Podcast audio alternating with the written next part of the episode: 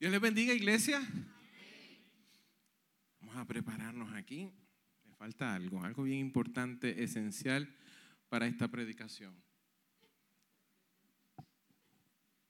Dios le bendiga, iglesia. Qué, qué, bendición es estar un domingo más aquí en la casa del Señor, donde el Señor nos habla desde, desde el devocional. Y a mí esa última canción, no, es imposible que yo no llore cuando yo escucho esa canción. Es una canción que inclusive este, cantamos en casa y realmente ministra mi corazón porque me hace recordar cuán terco es nuestro Dios. Se empecina de nosotros y yo digo, wow, Señor, pero ¿por qué? ¿Por qué con nosotros? Ah, bueno, vamos a empezar. ¿Cuántos vinieron ayer a la actividad de niños antes que todo?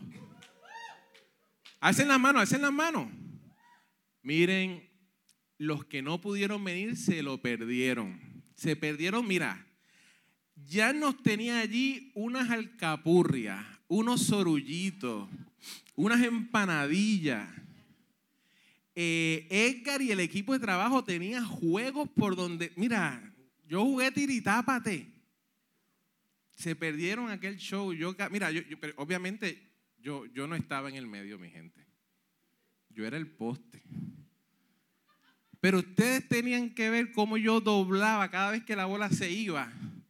Y me pusieron a sudar más que en una predicación. Estuvo espectacular. Así que si usted no pudo venir a esa actividad, yo les recomiendo que para la próxima, si usted tiene hijos, si usted tiene nietos, si usted tiene sobrino, no se la pierda. Y si no tiene ni nieto, ni sobrino, ni hijo, venga como quiera. Aquí ayer habían unos jóvenes que a mí me, ministraron mucho porque vinieron aquí, se lo gozaron, sirvieron y aquello estuvo espectacular. Así que venga para la próxima porque esto está, estuvo increíble, estuvo increíble. Gracias, Écar, el equipo de trabajo, a Jan por mantenernos alimentados, a todo el mundo.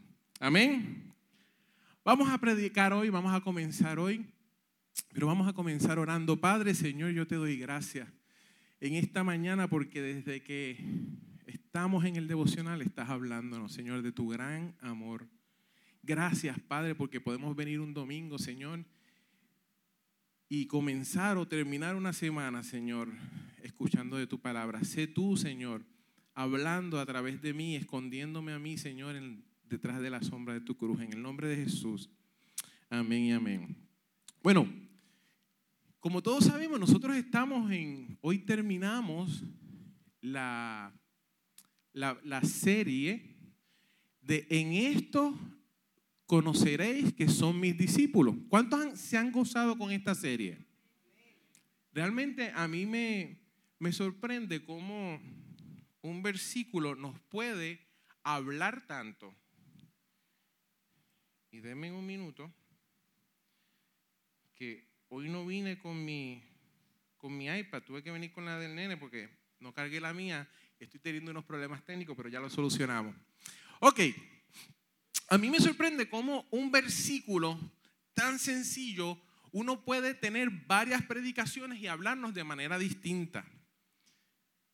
Eh, y, y, el versículo es en Juan 13:35.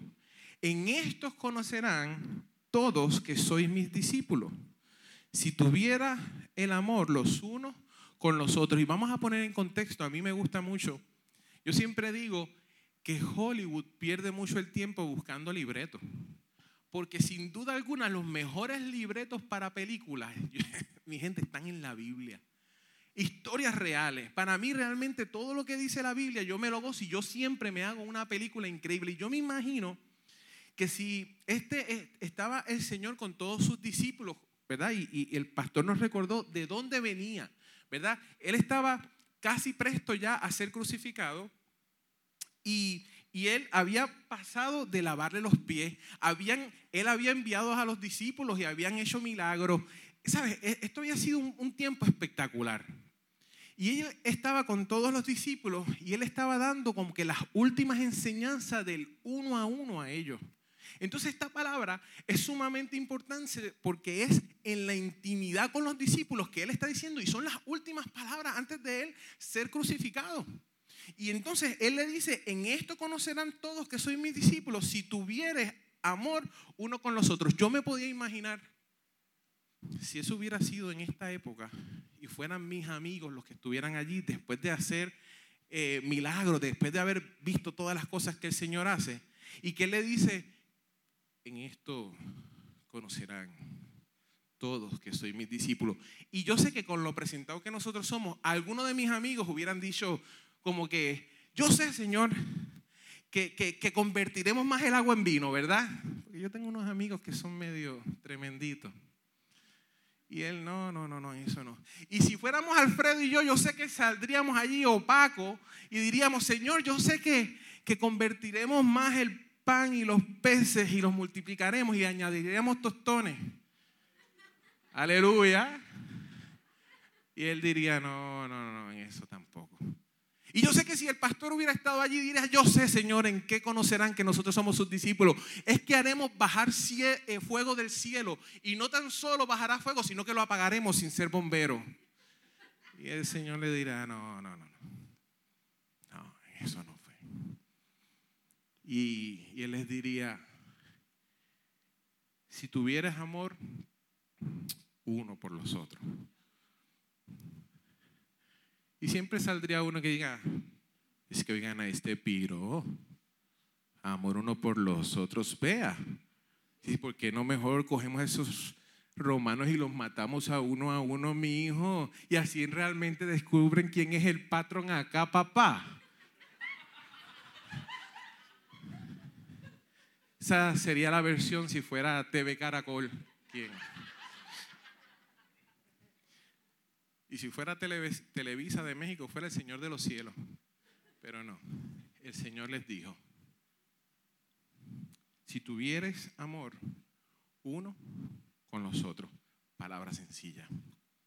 Ahora, siempre que nosotros leemos este versículo, hay una palabra que sobresale. Amor.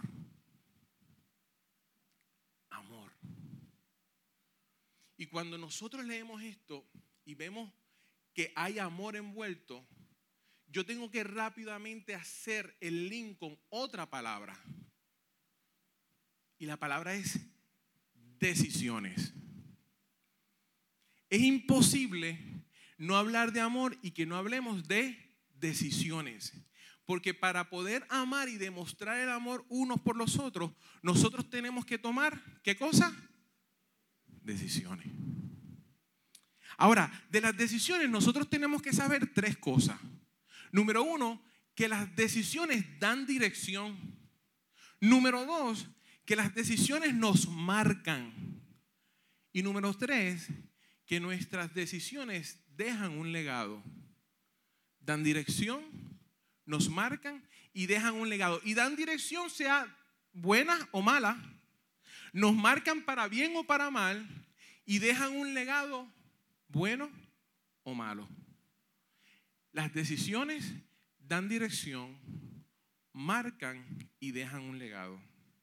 Ahora, hay decisiones que nosotros tomamos día a día. Y para allá, para el 1960, hubo dos personas y estas dos personas tomaron una decisión. Ambos tomaron una decisión. Y estas dos personas tomaron una decisión de hacer un frente en contra de lo que era el racismo, en contra de todo lo que era la segregación racial, sobre todo en contra de los negros en Estados Unidos. Y muchos de nosotros conocemos a estas dos personas. ¿Quiénes son? Malcolm X y Martin Luther King. Estas dos personas tomaron la misma decisión de hacer un frente, de alzar su voz, pero con algo distinto. El de la izquierda, Malcolm X, decía que se teníamos, nos teníamos que levantar y hacer revuelta y ser un poco más rudo. Y Martin Luther King decía, no, no, no, no, no, no. Esto es con amor. Esto es con amor. Y los dos hicieron decisiones y tomaron dirección que marcó a Malcolm X como un tipo revolucionario, agresivo y posiblemente al final lo marcaron como no un muy buen líder. Y el otro fue marcado como un hombre que trascendió y todavía hay una frase increíble que dice, I have a dream. Fue marcado. Los dos dejaron legado. Los dos dejaron legado, unos unos grupos revolucionarios y otros unos grupos que se levantan para llevar el Evangelio y decir, ¿sabes qué? Con amor se puede hacer una revolución. Porque las decisiones nos dan dirección, nos marcan y dejan legado. Ahora, vamos a pasar a unas eh, decisiones más recientes. Para el 1996, una mujer increíble, una atleta espectacular, entre el 92 al 96, tomó una decisión de utilizar, ¿verdad? Ya llevaba años utilizando su deporte y representar a Estados Unidos en las Olimpiadas. Y gracias a Dios, esa mujer, siendo puertorriqueña, ganó las Olimpiadas y nos trajo a nosotros una alegría increíble. ¿Cuántos están de acuerdo con eso? Para mí, ¿verdad? Este, Gigi es una profesional increíble, una atleta impresionante y que en aquel tiempo los que estábamos vivos, ¿verdad? Yo estaba en ese, en ese, en ese año, en el 92, yo estaba en octavo grado, aunque usted no lo crea. Raquel, tú estabas viva hace tiempo. Lo siento. Eh, realmente yo recuerdo que a nosotros nos gustó, olvídate que estaba por Estados Unidos, mi gente, era puertorriqueño y nosotros lo sabíamos. Y estábamos contentos. Y ella había dejado un legado aquí. Así que en el 92 al 96, cuando repite la hazaña en tenis jugando doble, ¿verdad? Eh, femenino, nosotros estábamos muy contentos. Y no se volvió a repetir esa alegría hasta años después, en el 2016, cuando Mónica Puy tomó exactamente la misma decisión. Y en esa decisión, ella decide usar el mismo... Eh, la misma habilidad, pero esta vez no jugar por Puerto Rico, digo, no jugar por Estados Unidos, sino representar a Puerto Rico. ¿Y cuántos se acuerdan cuando esa muchacha tiró la, la raqueta y, y se alegró? ¿Verdad? Todos nos alegramos y fue exactamente, realmente nos alegramos más, porque decía, soy de Puerto Rico. Dos decisiones similares que les dieron a ella una, dirección, las marcaron como grandes atletas y dejaron un legado aquí en Puerto Rico. Ahora, pegadito en esa fecha del 2016, la anterior tomó otra decisión con 44 caracteres, escribir un tweet. Y ese tweet estuvo a punto de haberla marcado. Y digo estuvo a punto porque los que dicen y se fueron en contra de ellos, perdónenme si hay alguno de esos aquí, son ignorantes. Pero estuvo a punto de haberla marcado como una hater, como una eh, mala persona. Y estuvo a punto de haber que, eh, logrado que nosotros olvidáramos su legado. Solamente por 44 caracteres. Yo sé que la historia pasará factura y gracias a Dios yo sé que somos más los inteligentes que vamos a seguir recordando a Gigi como lo que es una gran atleta. ¿Cuántos están de acuerdo conmigo? Pero que por favor le bloqueen la cuenta de Twitter. Decisiones. Hay tres decisiones sumamente importantes. Y yo quiero que nosotros hoy las discutamos que nosotros entendamos que hay tres decisiones que nosotros tenemos que tomar que van a impactar nuestra vida y la degeneración. Número uno, ¿a qué amas?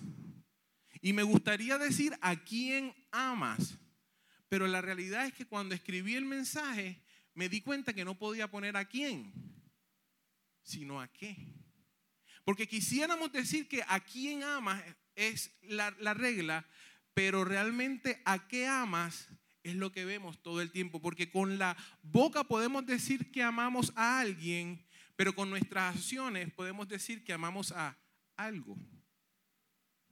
¿A qué amas? La decisión número uno, ¿a qué amas? va a determinar muchas cosas en tu vida. Yo veo muchas veces personas que en estas decisiones toman mala decisión y toman mala decisión y toman mala decisión y no saben a quién amar. ¿A quién amar? ¿A qué amas? Es la número uno. Número dos, ¿a quién perdonas? ¿A quién perdonas? Si nos equivocamos a quién amamos, mucho más nos equivocamos en decidir a quién perdonamos.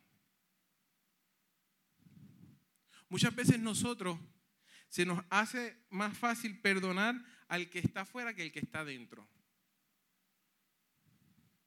Muchas veces se nos olvida la gente que ha estado al lado de nosotros durante años y decidimos dejar de amar y dejar de perdonar. ¿A quién amas?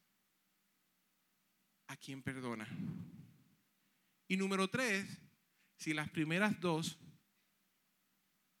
nos equivocamos mucho, ¿a quién sigues? Nos equivocamos más. ¿Y por qué digo a quién sigue? Porque con esto de las redes sociales hemos perdido la noción con los followers. ¿A quién seguimos? Y nosotros estamos siguiendo artistas, estamos siguiendo influencers, estamos siguiendo tendencias. Y yo les digo ahora, realmente hemos asumido, nosotros los cristianos, hemos asumido unas posturas que son sumamente antipáticas. Cuando nosotros decidimos seguir al Señor y tratar de hacer o, decir lo que dice la palabra, tenemos que asumir posturas sumamente antipáticas que hay veces que nos hacen cambiar a quién seguimos, porque la presión es fuerte. Pero la pregunta es, ¿a quién amas? ¿A quién perdona? Y a quién sigues. Y esto yo lo quiero eh, discutir con ustedes con un, un pasaje de la Biblia que a mí me encanta porque podemos ver todas estas preguntas contestadas en cuestión de segundos y habla de cómo está mi corazón. Y es en este pasaje que se encuentra en Juan 8, 10 al 11. Y dice, Enderezándose Jesús y no viendo a nadie, sino a la mujer, le dijo, mujer, ¿dónde están los que te acusan? ¿Ninguno te, te condenó? Ella dijo, ninguno. Señor. Entonces Jesús le dijo, ni yo te condeno, vete y no peques más.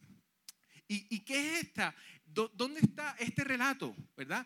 Eh, yo sé que muchos de ustedes saben cuál es este relato. Jesús se encuentra en el, patio, en un atrio, y vienen los fariseos con una mujer que la encuentran en el pleno acto de adulterio. Y la traen a donde Jesús para, me gusta como dice la palabra antes, para tentarle. Y yo te digo, Jesús es tan sencillo que con sola palabra, Él, él te hace un jaque mate.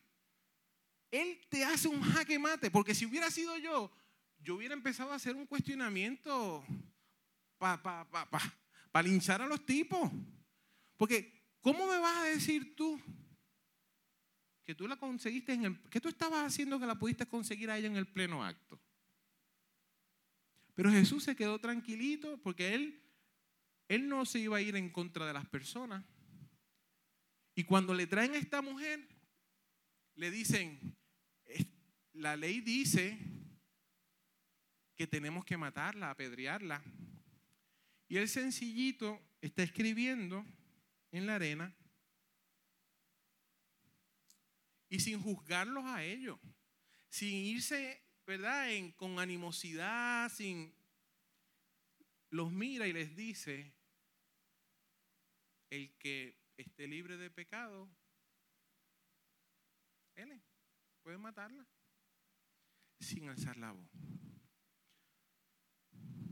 Y dice que se enderezó, ya se habían ido, habían soltado las piedras. Y aquí nosotros podemos ver las tres formas de decisiones en, esta, en, esta, en este mensaje. Allí habían hombres que querían apedrear a una mujer, que decían estar siguiendo la ley de Moisés, decían seguir, pero ¿sabes qué? No amaban, no perdonaban. Decían seguir, pero no amaban y no perdonaban. Estaba Jesús y es que estaba viendo una mujer que ella pensaba que estaba amando a mucha gente, pero realmente tampoco amaba y posiblemente no había perdonado a alguien. Y sin ninguna duda no estaba siguiendo a Jesús. Pero cuando se encuentra con Jesús, Jesús decide perdonar a esta mujer, amar a esta mujer y hacer que esta mujer lo siga. Le dice, te perdono yo también, vete y no peques más. Me gusta porque aquí nosotros podemos ver cómo nosotros tenemos que tomar unas decisiones que van a, impactar nuestra vida y que no tan solo van a impactar la vida de nosotros, sino van a impactar la vida de la generación que nos sigue. Yo tengo que saber que yo puedo decir que yo amo, pero si yo no he perdonado, yo voy a marcar a las personas, a mi generación. Yo puedo saber que yo puedo decir que yo amo, que yo perdono, pero si yo no le estoy siguiendo al Señor, realmente yo voy a estar impactando a la generación que sigue. Y yo puedo decir que yo le sigo al Señor, pero a lo mejor amo a otras cosas o me falta perdonar. Y esto también lo vemos en la, en la historia del joven rico que dice, Padre, yo he cumplido todos tus mandamientos y yo te sigo. ¿Qué tengo que hacer para llegar al cielo? Y él le dice, ah, tú cumples todo. Ah, y tú me sigues. Pues sencillo, coge todo lo que tienes y véndelo y dáselo a los pobres y sígueme. Y dice la palabra que se entristeció porque él amaba lo que tenía. Él amaba lo que tenía. Y hoy yo a la iglesia te pregunto, ¿qué estás amando? Estamos más amando más quizás nuestras posesiones, nuestro trabajo, nuestro estatus, nuestro ministerio. Me gusta esta iglesia porque eh, puedo servir en un ministerio y por eso vengo. ¿A qué estás amando? ¿A quién tenemos que perdonar? ¿A quién tenemos que perdonar? ¿A quién tenemos que perdonar? ¿Y a quién vamos a seguir? Hay cinco preguntas que las tienen ahí. Y cuando yo me hago estas preguntas a mí, hay veces que yo digo, Señor, es que en mi vida tú has sido bueno. En mi vida tú has sido bueno. En mi vida has sido tan y tan fiel. En mi vida tú has sido tan y tan fiel. Porque yo no siempre he sido discípulo.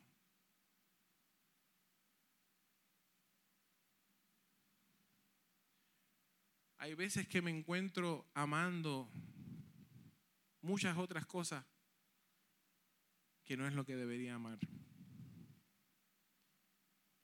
hay veces que me doy cuenta que me falta gente por perdonar. Y hay veces que veo que estoy siguiendo a quien no debo seguir. Y que estoy afectando el legado que estoy dejando. Anoche cuando terminé de escribir este, esta predicación, Diego tiene una costumbre que como los días que tenemos suerte se pasa a la, cama de nosotros a, a las 4 de la mañana y, los, y las noches como anoche, que me acosté tarde, no me acosté terminando esto, pues él aprovecha y se acuesta con mami y terminé tarde o, temprano en la mañana y me doy un baño y cuando salgo me acuesto. Y, y estas preguntas estaban en mi cabeza y yo me di cuenta que a las cosas que debo amar estaban en esa cama.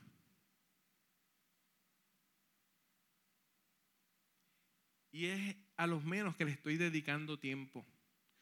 En mi corazón, en mi mente, sé que los amo, pero el tiempo mío me dice que estoy amando otras cosas. Que pongo antes el trabajo, que pongo antes las amistades, que pongo antes la iglesia. ¿A qué estoy amando? Y yo tenía que decir, Señor, gracias porque en tu misericordia todavía los tengo. Todavía los tengo. Y nosotros como, como personas que decimos ser discípulos de Cristo, decimos ser cristianos, tenemos que tomar estas decisiones. Yo le voy a pedir a, a los de adoración que, que pasen. Y que nosotros podamos hacer una evaluación sencilla de esas decisiones que tenemos que tomar y evaluar porque hay gente que está dependiendo de nosotros. Hay gente que nos está mirando en las áreas de trabajo. Hay gente en la casa de nosotros que, que nos han mirado por años y nos siguen mirando. Y nosotros tenemos que ver a quién estamos amando, a quién nos falta por perdonar y a quién vamos a seguir. Yo quiero que nos pongamos de pie.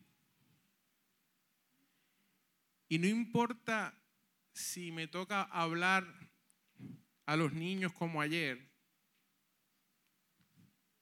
si hablo a los caballeros o hablo a la iglesia, yo siempre voy a terminar de la misma manera, haciendo un llamado. Porque cada domingo este altar le envía una palabra a cada uno de los que está aquí presente y a los que muchas veces se conectan.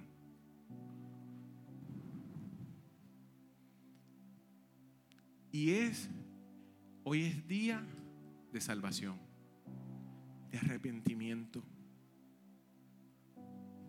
Y si a lo mejor tú nunca has decidido amar a nuestro Señor Jesucristo, hoy yo te extiendo el tiempo para que levantes tu mano y vengas aquí y digas, Señor, yo he decidido amarte. Pero también a lo mejor tú necesitas perdonar a alguien necesitas perdonarte a ti. Y hoy también hay tiempo para eso. Pero más importante aún poder reconciliarte con el que decimos que seguimos. Porque en mi vida él ha sido bueno y en tu vida también. Y si tú quieres pasar y decir, Señor, yo sé que tú me amas, yo sé que tú me has perdonado, pero yo todavía digo que te sigo, pero no te sigo, hoy es día para que tú vengas aquí y oremos una oración sencilla. porque Dios ha sido bueno. Que vamos a orar. Padre, en esta mañana, Señor, yo te pido por cada una de las personas que están aquí. Padre, que yo sé que nosotros tenemos que perdonar a gente que, que nos ha hecho daño, Señor. Pero a nosotros también nos tienen que perdonar porque hemos hecho daño, Señor. Yo he hecho daño, Padre. Padre, hoy yo te pido perdón. Yo te pido perdón, Señor. Sé tú, Señor, ayudándome a perdonarme a mí, Señor. A perdonar a cada uno de mis hermanos. Señor, y que si hay alguien que todavía no te está siguiendo o dice seguirte, pero no te está siguiendo, Padre, llega a donde Él. Padre, y que Él pueda tomar una decisión importante hoy, Padre, de seguir, de decir, no vuelvo atrás. No vuelvo atrás, Padre. Porque eres tú el que has sido bueno. Eres tú, Padre. En el nombre de Jesús. Amén.